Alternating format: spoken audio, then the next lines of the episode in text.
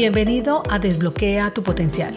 Mi nombre es Andrea Galindo, coach ejecutiva y en este espacio quiero brindarte información de coaching, emprendimiento, crecimiento personal y profesional, liderazgo, herramientas y un poco más para acompañarte a potenciar tus habilidades y llevar tu vida y negocio a otro nivel. Quédate que comenzamos.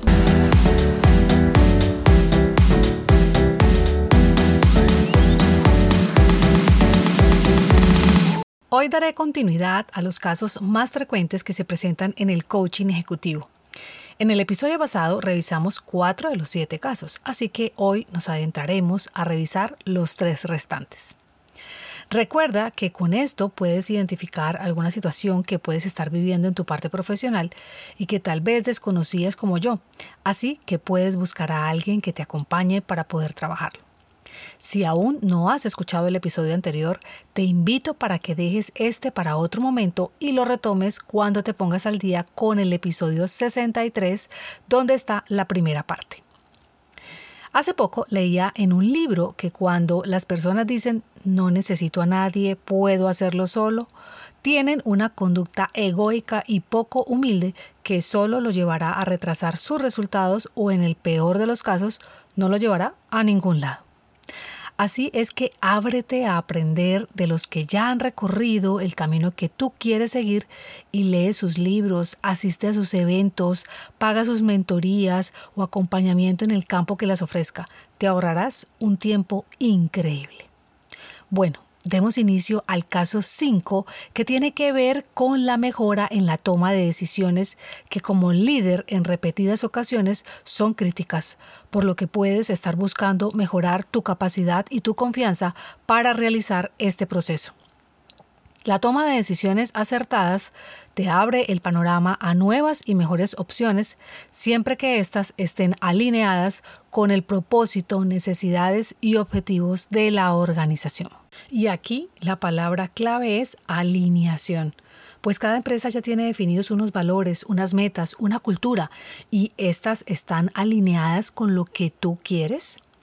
Normalmente no nos hacemos esa pregunta porque la mayoría está en un trabajo a veces solo por el dinero que le van a pagar. Y sí, conseguimos un trabajo para obtener el dinero, aunque ¿a qué costo? ¿A trabajar más horas de las que te gustaría? ¿A sacrificar lo que realmente te apasiona realizar? ¿A vivir en un estrés continuado y crónico? ¿A estar enfermo? Créeme que si estás pasando por esto, debes haberlo pensado, claro. Siempre lo sabemos, solo que lo dejamos de lado porque te has creído que esa es la única forma de trabajar. Yo también lo creí. Tenía tantos conflictos internos que pensaba que no había más que eso y lo que hacía era buscar otro trabajo. Y por supuesto llegaba a lo mismo, porque no se trata de la empresa ni de las personas en ella, se trata de ti, de conocerte, de saber qué es lo que quieres para así encontrar ese sitio que encaje perfecto contigo o detectar en caso tal eso que te genera conflicto y poder abordarlo desde la aceptación, que es muy diferente a la resignación, y poder gestionarlo llevándolo a la luz y exponiéndolo, pues es de la única manera que puedes enfocarlo para darle el manejo y decidir si es realmente lo que quieres. Cuando hayas este estado, Créeme que puedes tener tu mente despejada y podrás tomar las mejores decisiones que no solo sean para tu beneficio, sino también para todos los involucrados. En el caso 6 te traigo el desarrollo de una marca personal que como líder puedes estar buscando acompañamiento para construir y promover tu marca personal, ya sea en el contexto de tu organización o en el mercado laboral en general dado que en cada acción que llevas a cabo comunicas y transmites a diario. Por ende, es relevante proyectar mejor quién eres. Tengo un caso de una persona que trabajaba en productividad empresarial y me consultaba, dado que no sabía si, según ella, contaba con todo el conocimiento, tenía programas extraordinarios probados que podrían implementar las empresas con resultados maravillosos y a un precio asequible, no era tomada en cuenta. Así que pensaba que tal vez era por la edad, pues estaba entre los 25 y 30 años. Sin embargo, al revisar sus redes sociales, pude evidenciar que lo que hacía no iba en coherencia con la imagen que proyectaba, donde sus publicaciones estaban llenas de caricaturas infantiles, su ropa era de adolescente y hasta el nombre de sus redes no tenía identidad con todo lo que quería proyectar, con un seudónimo, con un usuario que tenía su cuenta personal y ahora era la empresarial. Así que había una total incoherencia. Aclaro que no es que debas vestirte de traje para poder proyectar una imagen empresarial. De hecho, conozco N personas que salen en camiseta y son grandes empresarios. Así que me comentaba que en varios de sus videos estaba con ropa formal y que se sentía fatal, que solo lo hacía por encajar y obvio, menos es posible conectar así encontramos que realmente se había ido por este camino de la parte empresarial netamente porque tenía la creencia que era donde iba a poder ganar más con un negocio, aunque lo que realmente deseaba era realizar diseños creativos, solo que su familia le había inculcado que de eso no podía vivir. Así que su marca estaba siendo empañada por creencias infundadas y era hora de conquistar su pasión donde realmente pudiera expresar su don. Este caso puede ser algo extremo porque fue un vuelco total que costó mucho de su decisión.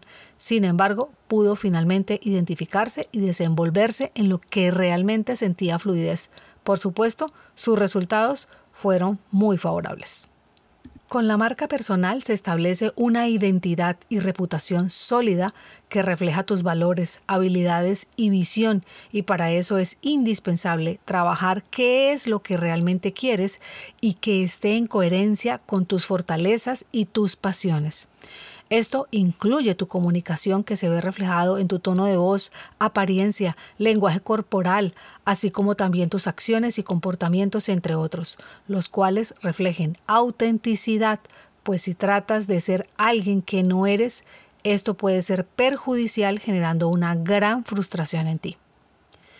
Vamos para el caso 7 que tengo es la gestión de actividades y productividad que como líder a menudo te puedes ver abrumado por la cantidad de responsabilidades y tareas en tu trabajo, que si se manejan de forma óptima puede mejorar la gestión de dedicación de las actividades, tu energía y aumentar la productividad.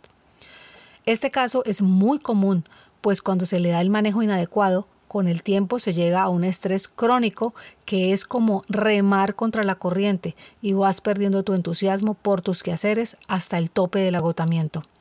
Quedas envuelto en una espiral que transitas día a día y por supuesto las enfermedades no se hacen esperar. Lo que normalmente lo genera son situaciones externas que se salen de tu control y sin ser consciente ingresas a esa espiral a asentar brutalmente con tu crítico interior, donde te machacas fuerte cuando las cosas no salen como te lo esperas y enfocas tu energía en eso externo que no puedes gestionar.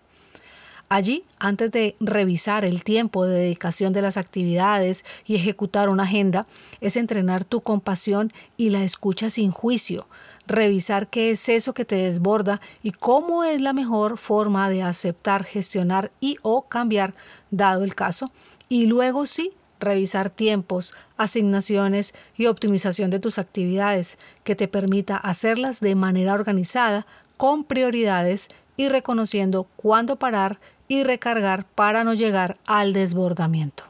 Estos casos mencionados en estos dos episodios no los he tratado en un orden de importancia, sino de frecuencia de consulta en mis sesiones.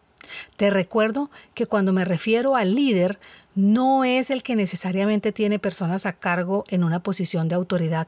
Para mí, un líder va mucho más allá de eso son los que ejercen un impacto significativo en su entorno y tienen la capacidad de influir, inspirar y guiar a otros hacia un objetivo o meta común. Y a esto es a lo que me dedico, a mostrarle a mis clientes que tienen todo el potencial, claridad, sabiduría y que cuando conectan con eso pueden mostrar autenticidad e impactar a otros desde esa esencia. Es maravilloso. Gracias por llegar hasta aquí.